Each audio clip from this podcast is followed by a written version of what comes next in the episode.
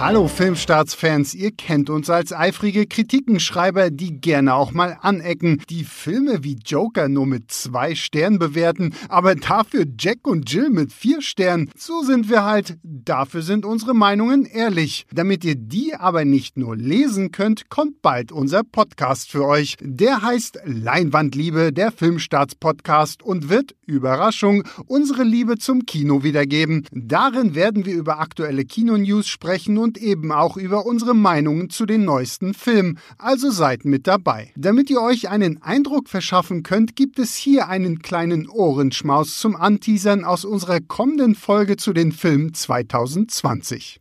Ja, äh, ein Mann, bei dem eigentlich fast alles gut ist, äh, haben wir jetzt beim nächsten Film. Steven Spielberg meldet sich mal wieder zurück nach Ready Player One versucht er sich jetzt an einem Remake und zwar an West Side Story mit Ansel Elgort. Der, ja. der hat ja auch, glaube ich, so eine, eine, tänzerische Ausbildung irgendwie so genossen. Und also hat, hat ja gerade erst für Edgar Wright bewiesen, dass er. Genau, dass er Baby sehr, Driver sehr hat er ja gezeigt, dass er leichtfüßig auf den äh, Beinen steht. Ja, was, was verspricht ihr euch davon? Ist es so was Musical?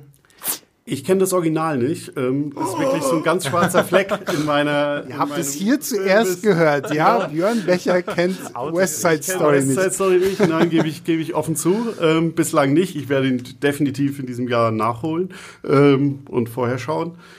Aber ähm, bei mir ist der Punkt wirklich Steven Spielberg. Ähm, Es ist was er bisher gemacht hat und auch mit diesem, mit dieser hohen Schlagzahl, mit in allen Genres, das ist eigentlich immer gut. Und Ja. das, was man bisher gesehen hat, sieht auch toll aus.